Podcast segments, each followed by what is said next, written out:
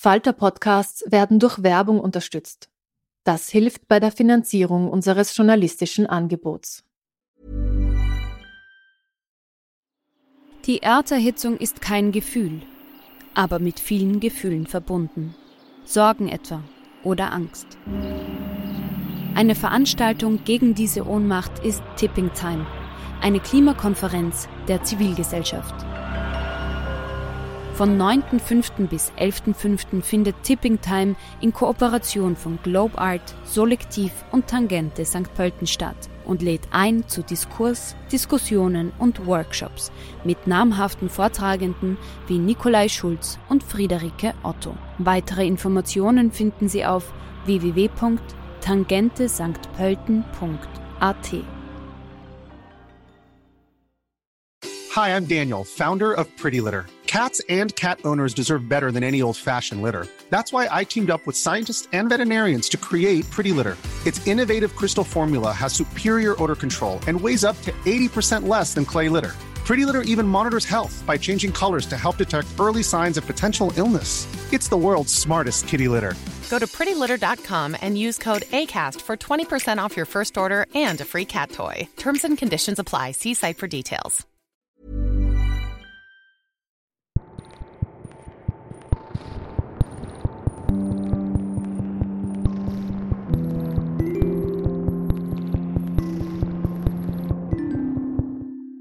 Herzlich willkommen bei einer neuen Folge von Besser lesen mit dem Falter.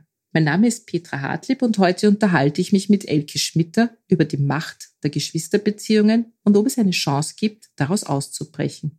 Und darüber, was es mit uns Kindern macht, wenn die Eltern plötzlich alt sind. Zu Gast heute Elke Schmitter mit ihrem neuen Buch Inneres Wetter, erschienen im Beck Verlag. Ja, liebe Elke Schmitte, heute fange ich mal ganz ungewöhnlich an. Das mache ich sonst nie, nämlich ganz vorne beim Titel deines neuen Buches. Der Titel ist Inneres Wetter. Kannst du uns kurz erklären, was es damit auf sich hat? Na, ich hoffe natürlich, dass es selbsterklärend ist. Dieses Wetterphänomen, dass die Stimmungen wandern, dass man im Grunde genommen einem Element ausgesetzt ist, was man nicht beherrschen kann und was aber gleichzeitig die Stimmung mitbestimmt. Darum ging es mir. Ja, der Plot ist rasch erzählt. Es geht um drei nicht mehr ganz junge Geschwister. Sie planen einen Überraschungsbesuch beim Vater, der wird nämlich 77. Wie bist du denn auf die Idee gekommen? Es ist ja eigentlich eine ganz alltägliche Situation. Warum hast du das Gefühl gehabt, du willst über sowas einen Roman schreiben? Was war die Grundidee?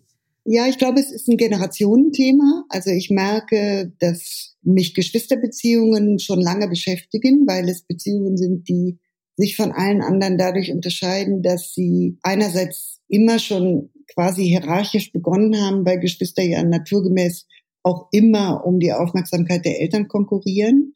Das heißt, eigentlich ist es eine Dreiecksbeziehung, die aber auch, wenn die Eltern nicht mehr da sind, im Grunde ihre innere Form behält. Also ich beobachte das beispielsweise Geschwisterhierarchien, wer ist der Ältere, wer ist der Jüngere, wie reagiert man miteinander, sich halten. Die Muster halten sich viel länger als die Realität.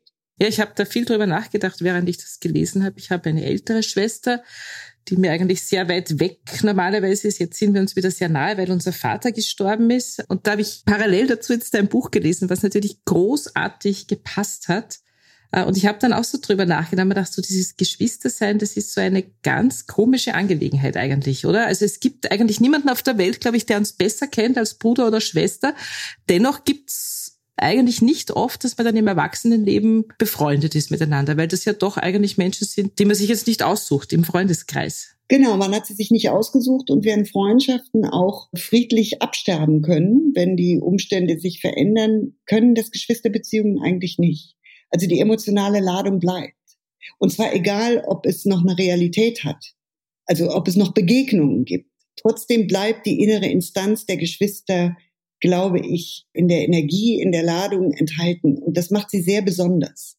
Und natürlich sind alle Begegnungen mit den Eltern, wie jetzt beispielsweise so ein Geburtstag, nochmal doppelt aufgeladen, weil es nicht nur um die Geschwister geht, sondern eben auch um die Frage, wie ist die ganze Konstellation, die ja auch permanent rutscht und sich verändert, ohne dass es gestaltet wird, sondern einfach durch das Alter. Ja, ich glaube, das ändert sich auch mit der Geschwisterbeziehung nochmal, auch durch das Älterwerden der Eltern. Also Bei mir war das zum Beispiel so, wenn man jung und ausgezogen ist, dann vergisst man schon mal auf den Geburtstag des Vaters. Man hat ja schließlich ein bisschen was Wichtigeres zu tun, als den langweiligen Eltern beim Altwerden zuzuschauen. Das ändert sich dann natürlich schon, wenn man ein gewisses Alter erreicht hat. Dann werden plötzlich die Geburtstage der Eltern wieder Familienfeste und der Gipfel ist dann ja eigentlich, wenn die Eltern sterben. Also der Gipfel sozusagen an der Geschwisterbeziehung, die dann wieder eintritt plötzlich. Ja, das ist, das ist ein Gipfelpunkt und danach geht's aber trotzdem weiter. Ja, das Ganze beginnt mit einem Mail. Also dein Buch steht sozusagen eine Mail. Eine der Töchter fühlt sich bemüßigt, die Geburtstagsglocke zu läuten, wie sie das so schön bezeichnet. Äh, das Wichtige in deinem Buch ist aber jetzt nicht der Geburtstag des Vaters selbst, sondern der Weg dahin. Also du beschreibst quasi diese Geschwister auf der Vorbereitung dieses Überraschungsbesuches in Einzelpersonen. Wie, bist du da vorgegangen? Na, ich glaube, es gibt nur zwei Sorten von Autoren. Jedenfalls ist das meine Beobachtung. Die einen haben Plan und die anderen schichten Satz auf Satz. Bei mir ist es so, dass Schreiben für mich auch viel mit Akustik zu tun hat und damit, wie Sätze laufen oder auch stehen und dass ich eigentlich Satz auf Satz schichte. Und ich weiß nicht wirklich genau, wo es hingeht. Also das Unbewusste spielt eine große Rolle. Das heißt, du hast nicht am Anfang dieses berühmte Reißbrett, die Pinwand an der Wand, wo alle deine Figuren stehen und schreibst um die herum, sondern du lässt dich wirklich von der Sprache leiten und schreibst, ja, Satz für Satz, wie du es gesagt hast. Genau, ich habe eine vage Idee und ich weiß natürlich auch, worum es gehen soll, aber letzten Endes die Ausgestaltung hat was Tastendes und was mich auch selbst Erforschendes. Aber das ist dann ja auch für dich als Schreibende spannend, oder? Weil du bist wahrscheinlich dann selber manchmal ganz irritiert oder überrascht, äh, welche Figuren da jetzt plötzlich in deinem Buch drinnen sind. Ich glaube, dass der schöpferische Prozess nicht zu steuern ist. Das macht ihn ja interessant. Und das macht die Ergebnisse auch interessant. Also man kann ja inzwischen per Algorithmus Bücher schreiben und Songs komponieren, indem man einfach Muster, die zusammenpassen, aneinander reiht. Das ist ja gar kein Problem. Ich bin aber altmodisch genug zu glauben, dass es dann geheimnislos ist. Denn das, was man liest, liest ja jeder anders. Das heißt, es muss auch eine Art von Wahrheit geben, die unterschiedliche Anknüpfungsmöglichkeiten, unterschiedliche Perspektiven erlaubt. Ja, reden wir noch ein bisschen über den Inhalt, damit sich die Hörerinnen noch ein bisschen vorstellen können, wie das Buch funktioniert. Mich hat es ein bisschen so an ein Kammerspiel erinnert. Also es gibt ein paar Paare in deinem Buch also es gibt eben diese drei Geschwister, zwei davon sind verpartnet, die andere hat einen steinalten Hund und diese Personen treten alle so auf deine Bühne. Magst du sie uns ganz kurz, in ganz kurzen Sätzen umreißen, diese drei Geschwister? Ja, die Geschwisterfolge ist Mädchen, Mädchen, Junge. Und die Älteste ist allein, lebt mit Hund und würde sich wahrscheinlich als verpartnert mit dem Hund bezeichnen und hat Geldprobleme, lebt in der Provinz, und ist eine gescheiterte Existenz, die auf eine unauffällige Weise durchkommt und eigentlich so ein bisschen das Sorgenkind der anderen geworden ist. Die zweite Schwester lebt in Berlin, ist verheiratet mit einem Professor und hat eine zweitrangige intellektuelle Karriere gemacht, nachdem es ursprünglich große Hoffnungen gab, durch ja, den trivialen Grund, dass sie ein Kind bekommen hat und dann ein paar Jahre sozusagen aus der Karrierekurve gerutscht ist. Der jüngste Sohn ist Verwaltungsjurist und lebt mit Frau und zwei Kindern in der Nähe von München. Der hat sozusagen das bürgerlichste, unauffälligste Leben. Ja, die Huberta ist für mich die, die so am meisten raussticht. Das ist die älteste, du hast das schon angesprochen. Ihre Geschwister wissen auch nicht viel über sie, habe ich das Gefühl. Und auch für uns Leserinnen bleibt sie so ein bisschen im Dunklen. Also man kann sie sich gut vorstellen. Ich weiß genau, wie sie aussieht. Ich habe ein Bild von ihr. Ich habe mir so die ganze gedacht, dein Roman ist natürlich zu sehr durchdacht, als dass dir so eine Figur einfach so reinrutscht. Was, was war dir wichtig an dieser, sage ich mal, landläufig alternativen Schwester, die war in Afrika, die trägt irgendwie so Batikkleider. Also man kann sich das so richtig vorstellen. Wie, wie stehst du zu dieser Person? Na, ich glaube, dass der Raum, den es da, um den es da geht, sozusagen das innere Wetter von Huberta, ist, denke ich, bestimmt von Scham und Stolz und Scheitern. Also wie geht man damit um? Die alle drei Geschwister gehören zu einer Generation, für die es immer aufwärts gegangen ist. Die sind eben so zwischen 50 und 55. Das ganze Spiel 2014 Das heißt, es sind die Kinder, die geboren sind Anfang der 60er, Ende der 50er Jahre, wo es eigentlich fast nur gelungene Biografien gibt. Aber eben nur fast. Und die Frage, wie geht man damit um, die hat sich in gewisser Weise zurückgezogen, bisschen verkrochen und hat sich auch für die Geschwister schwer erreichbar gemacht. Und gleichzeitig gibt es diese tiefe Bindung, dass die sich auch ein bisschen zuständig fühlen und sich Gedanken machen und wieder zurückgestoßen fühlen. Sollen sie sich kümmern? Wie autonom sind Geschwister in ihrer Beziehung? Das hat für mich eine Rolle gespielt. Ja, es kommt ganz klar in dem Buch raus, was wir eigentlich alle wissen, dass ja jedes Kind unter den Geschwistern eine bestimmte Rolle innerhalb der Familie hat. Eine Rolle, die so scheinbar von Anfang an festgelegt ist und der man auch noch schwer entkommt. So alt kann man gar nicht werden. Ich habe dann die ganze Zeit drüber nachgedacht, glaubst du, es ist leichter als Einzelkind aufzuwachsen? Ich glaube, dass es kategorial anders ist, weil das Konkurrenzmotiv in den ersten Jahren keine Rolle spielt. Wenn man Glück hat, sozusagen die Pole Position nie räumen muss, und dass man wirklich anderes Verhältnis zu auch materiellen Ressourcen hat, weil es nie ums Teilen geht. Das bedeutet aber überhaupt nicht, dass ich denke, dass Einzelkinder egozentrischer wären oder egoistischer. Überhaupt nicht. Ich glaube nur, dass das Innenleben in den ersten Jahren sich, wenn man, sagen wir, durchschnittliche Verhältnisse annimmt, wirklich anders gestaltet. Was ich so ein bisschen nachgedacht habe, also du sagst, diese Geschwisterbeziehung hört ja nie auf. Du schreibst aber, ich habe da jetzt einen Satz mir rausgeschrieben, weil den fand ich so schön. Ich zitiere den kurz. Das schleppende, schmale Gewässer, durch das die Treffen der Geschwister gehieft werden, wird vermutlich versickern beim Tod des Vaters oder sich neue Wege suchen. Und da frage ich mich dann, was hält dann eine Familie, wenn die Kinder schon so alt sind, unter Anführungszeichen, noch zusammen? Sind es die alten Eltern, um die man sich erst kümmern muss und, und da muss man den Tod verwalten oder ändert das nachher? Ist es dann überhaupt noch notwendig, seine Geschwister zu treffen? Das Erbe ist aufgeteilt, die Eltern sind beerdigt. Was gibt's dann noch? Ja, das wäre sozusagen die Fortsetzung des Romans. Genau, gute Idee. Auf diese Schwelle gehen die drei zu. Und ich glaube, dass diese Vorahnung sie auch beschäftigt. Wer sind wir noch? Also wenn diese Instanz, die uns das Leben geschenkt hat und die uns bestimmt hat auch und die die Beziehungen sozusagen kategorisiert hat, wenn die wegfällt, wer sind wir dann zueinander? Wie du sagst, wir haben uns nicht ausgesucht, wir sind keine Freunde, wir sind uns andererseits so nah und auf eine Weise nah, wie uns niemand anderes mehr nahe kommt. Und wie gehen wir damit jetzt um? Und ich glaube, das macht viele Menschen schon in der Vorstellung ein bisschen hilflos. Ja, und sie sind ja auch in einem Alter, die drei Geschwister, also eine Generation, die ich auch so ein bisschen jetzt als heikles Alter sehe. Also sie sind in den frühen 60er geboren, das heißt, sie sind zu jung, um sich alt zu fühlen. Und nun kommt aber die Phase, wo man plötzlich Zeit hat, über sein eigenes Leben nachzudenken. Die Kinder sind groß, die Jobs sind einzementiert, das Haus ist gebaut und plötzlich ist da Zeit für so eigene Krisen, für Ehekrisen, für Lebenskrisen. Äh, was bedeutet denn in dem Zusammenhang dann dieses Alter für dich? Ja, wie du sagst, ich glaube, es gibt tatsächlich so einen Rumor. Ja, wenn, die, wenn, der, wenn der Alltag nicht mehr so viel Platz einnimmt, dann kommen Möglichkeitsräume, die lösen Ängste aus. Man fragt sich, was willst du noch? Äh, wie ist eigentlich das Gefüge im Moment? Stimmt es noch? Und äh, diese extreme Einbindung in den Alltag, die man hat in der Phase, sagen wir, nach der Adoleszenz bis eben zu Ende 50, die löst sich ja auf und dann lockert sich irgendwas, ein inneres Gewebe, ein äußeres Gewebe und dann steht was an.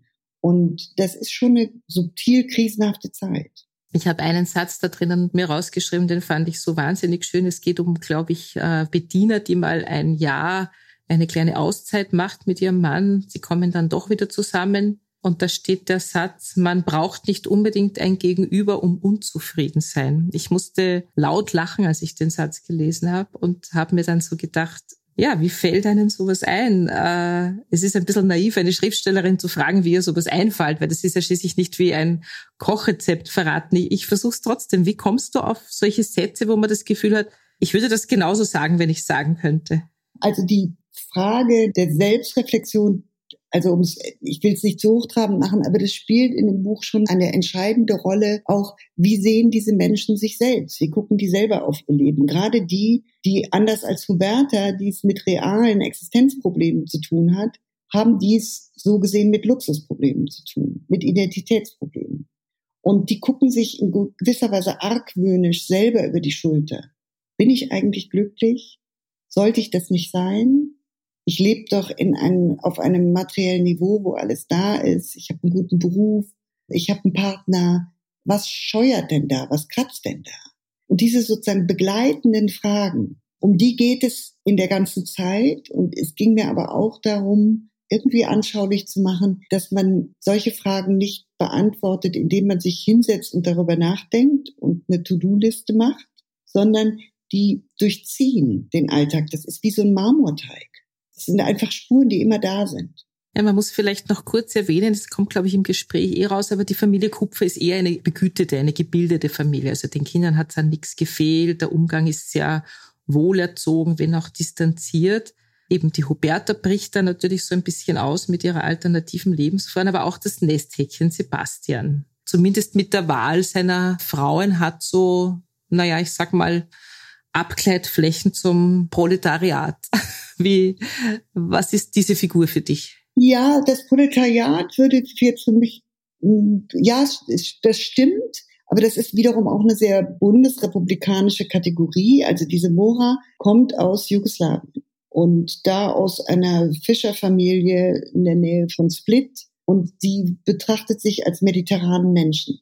Die kommt aus Dalmatien und ist wie viele nach Deutschland gekommen, um zu studieren und ist aber dann durch die Jugoslawienkriege sehr politisiert worden und guckt ganz anders auf Deutschland als die Familie, in die sie eingeheiratet hat und hat Fragen an Deutschland, die sie aus ihrer Lebenserfahrung stellt und hat das Gefühl, hier sind die Beziehungen sehr kompliziert.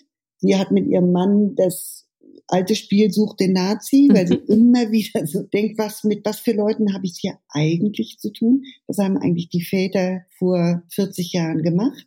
Auch mein eigener Schwiegervater oder dessen Vater. Und dieser Blick auf unser Land von jemandem, der einen auch etwas unklaren Status hat. Sie fragt sich, bin ich eigentlich ein Upgrade für meine Schwägerin, so eine exotische Frau vom Mittelmeer? Oder bin ich eigentlich so die arme Verwandte? Ja, und er, äh, ich spoilere jetzt nicht, wenn ich es verrate, das kommt gleich am Anfang des Buches vor, beginnt ja auch eine kleine Affäre und auch die hat nichts mit seiner familiären Welt zu tun. Das ist eine Schwimmtrainerin aus Polen, die ihn, warum auch immer, fasziniert. Also Sebastian versucht anscheinend ein bisschen auszubrechen aus diesem bürgerlichen Leben. Ja, vielleicht, aber wie die Partnerwahl zustande kommt, das weiß man ja eben tatsächlich nicht. Ich kann mich noch wahnsinnig gut erinnern, als ich im Jahr 2000 dein Romandebüt Frau Sartoris gelesen habe. Ich war damals gerade frisch verliebt, bin nach Hamburg gezogen wegen der Liebe, hatte eine ganz schreckliche Trennung hinter mir und dein Buch habe ich quasi in, ich glaube, in einer Nacht gelesen. Es hat mich total begeistert und völlig aufgewühlt und war dann umso erstaunter, als ich so einige naja, sauertöpfische Rezensionen darüber gelesen habe, natürlich fast ausschließlich von Männern geschrieben. Kannst du dich da noch überhaupt dran erinnern? Gott sei Dank nicht mehr. äh, Gott nicht mehr. Es freut mich natürlich sehr, äh, was du sagst. Das sollte auch ein Buch sein, mit dem man, das ist, das ist ja eben auch aus der Ich-Perspektive geschrieben und sollte auch etwas sein, in das man wirklich versinkt, wie in einen Strudel. Ja, es ist jetzt wirklich lange her und ich habe mir jetzt vorgenommen, es nochmal zu lesen. Es hat mich damals begeistert. Das interessiert mich natürlich jetzt, wie es mir 20 Jahre später in einer anderen Lebenssituation, ob es immer noch funktioniert. Also ich werde berichten. Äh, es war ja auch nicht ganz easy, denn du hast ja damals auch selbst als Literaturkritikerin gearbeitet. Das heißt, du urteilst dann über das Werk von anderen und veröffentlichst einen eigenen Roman. Das war natürlich für viele, und ich habe da jetzt einige nachgelesen, ein gefundenes Fressen. Aber wenn du sagst, du kannst dich nicht mehr daran erinnern, umso besser, dann lassen wir das darüber zu reden. Hat sich das verändert mit den Jahren, glaubst du? Also die Einstellung der Kollegen und auch deine Einstellung dazu, ist es dir einfach wurscht, wie man jetzt auf Österreichisch sagen würde? Na, ich glaube, es ist ein bisschen toleranter geworden, aber so diese, äh, in, in Frankreich hat man dieses Wort homme de lettre, da sagt man eben einfach, es sind Leute, die, die mit Büchern umgehen und, und mit Texten und das ist, kann passiv sein und aktiv sein, es wird nicht so unterschieden ja, in Deutschland ist es ziemlich stark auf, auf also es gibt eine gewisse Sterilität in der Rollenzuschreibung, aber es hat sich, glaube ich, auch etwas liberalisiert. Hoffe ich. Ich bin mir manchmal nicht sicher, muss ich sagen. Also wir hoffen immer, dass es sich liberalisiert, aber ich habe immer noch so das Gefühl, also gerade auch diese Mann-Frau-Geschichte ist immer noch ein Riesenthema. Also so in der Literatur wird ja seit Jahrhunderten über Familie und Beziehungen geschrieben und es ist trotzdem immer irgendwie ein Unterschied, ob das Buch von einem Autor oder von einer Autorin ist. Oder nimmst du das anders wahr? Ja, ich habe sogar mal systematisch darüber nachgedacht für ein Buch, was äh, ich mit drei Kolleginnen vor zehn Jahren geschrieben habe. Leidenschaften 99 Autorinnen der Weltliteratur, von dem wir jetzt eine Neuauflage machen, aktualisierte, die im Herbst erscheint. Äh, und da machen wir das, machen wir sozusagen die 100 voll und nehmen so die, Erscheinungen der letzten zehn Jahre auf. Annie Ernaux und Slimani und ähm, diese Adichie, also wirklich Disband, neue tolle Autorinnen, die jetzt aufgetreten sind. Aber beim Nachwort zu dieser ursprünglichen Ausgabe vor zehn Jahren ist mir aufgefallen, dass Frauen aus der speziellen sozusagen Pool Position, die sie haben, dass nur sie über Empfängnis und über Geburt schreiben können, wenig gemacht haben. Dass sozusagen die männlichen Themen sind auch stärker honoriert in der Literaturgeschichte. Ne? Es hat häufiger Nachahmungsphänomene gegeben, dass Frauen versucht haben, auch über männliche Themen zu schreiben. Und ich hoffe wirklich, dass sich das endlich ändert. Ja, es ist, ich merke das halt in der Buchhandlung. Ich stehe halt an der Front und verkaufe sozusagen aktiv Bücher, wo du ja immer nur einen kurzen Augenblick hast, um ein Buch zu erzählen, was das für Unterschied macht, ob der Kunde ein Mann oder eine Frau ist und ob das Buch von einem Mann oder von einer Frau geschrieben ist. Und da gibt es einfach wahnsinnig große Wahrnehmungsunterschiede. Und es gibt immer noch so dieses Gefühl, die Frauen schreiben halt über das Zwischenmenschliche und über die Beziehungen und über diese ganzen inneren Dinge und die Männer schreiben über die wirklich großen Dinge des Lebens. Politik, Krieg, also alles das, was vermeintlich wichtig ist. Das hat sich, fürchte ich, nicht wahnsinnig geändert. Wir arbeiten dran. Wir arbeiten dran. Ich glaube, das war ein super schönes Schlusswort. Wir arbeiten weiter dran. Ich habe irgendwie auch gemerkt, dass ich in den letzten fünf Podcasts nur Frauen hatte, bis auf eine Ausnahme und auch die nächsten nur mit Frauen geplant habe. Das ist ganz unbewusst. Also wir arbeiten dran. Sehr gut. Wunderbar. Ich danke dir. Ich danke dir sehr für das Gespräch und äh, empfehle einfach jeden, sich mit seinem inneren Wetter auseinanderzusetzen. Das bringt echt was und das Buch ist ein gutes Hilfsmittel dazu, um selber nachzudenken über seine Geschwister. Vielen Dank. Bevor Elke Schmitter uns eine kurze Stelle aus ihrem Buch Inneres Wetter vorliest, hören wir noch ein paar aktuelle Buchbesprechungen aus der Falter-Redaktion. Mein Name ist Anna Goldenberg und ich bin Journalistin beim Falter.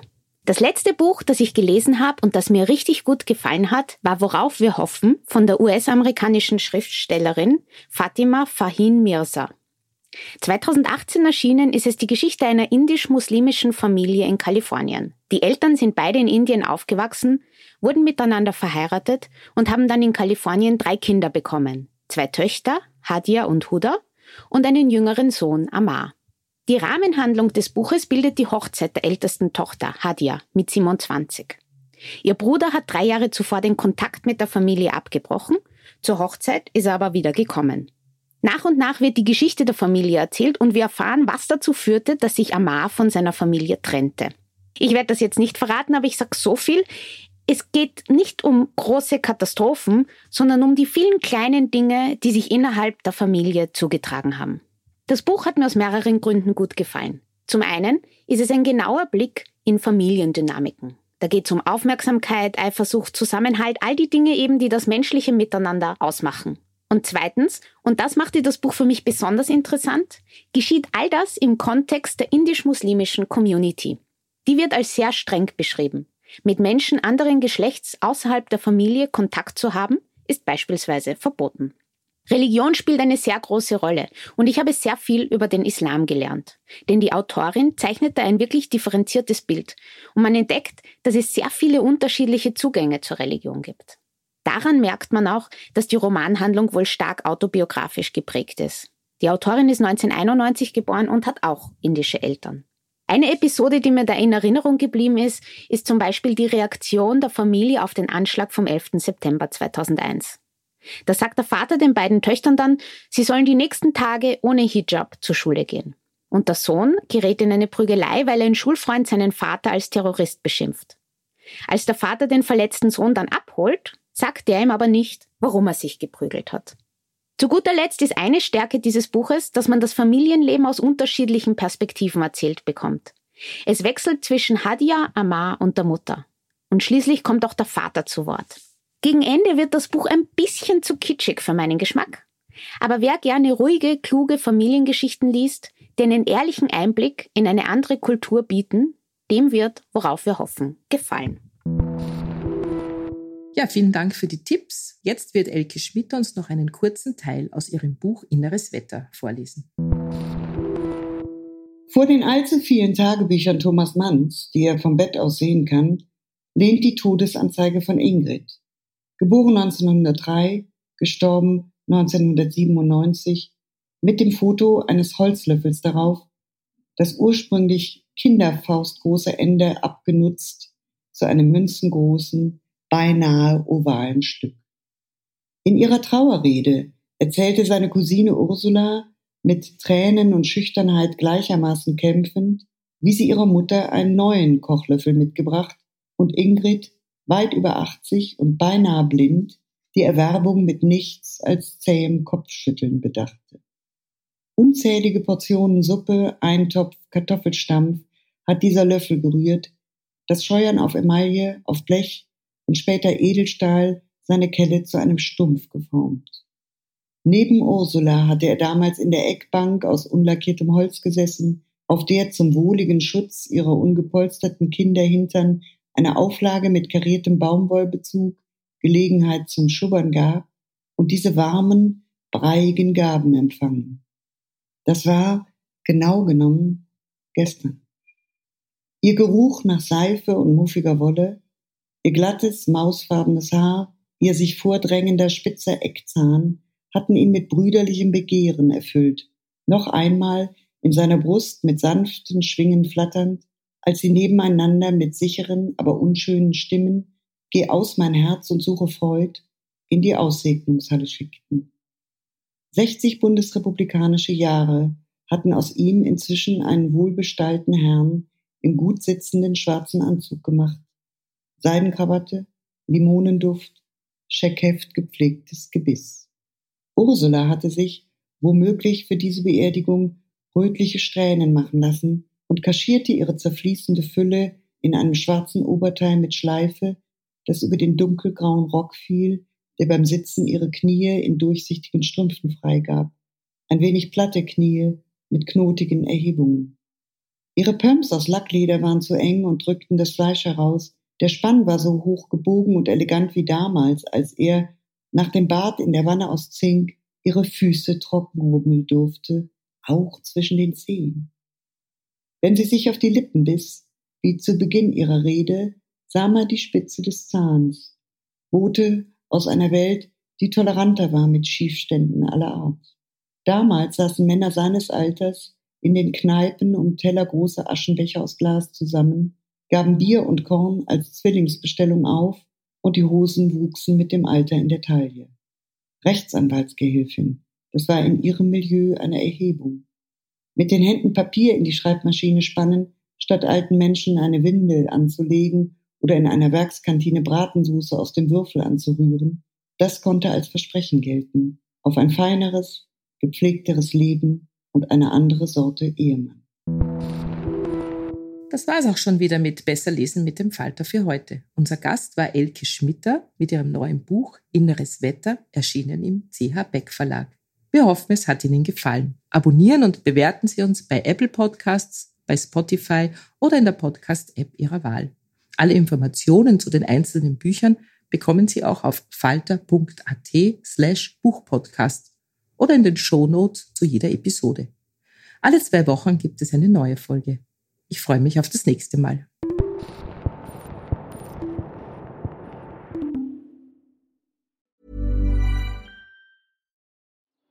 Die Erderhitzung ist kein Gefühl, aber mit vielen Gefühlen verbunden. Sorgen etwa oder Angst. Eine Veranstaltung gegen diese Ohnmacht ist Tipping Time, eine Klimakonferenz der Zivilgesellschaft.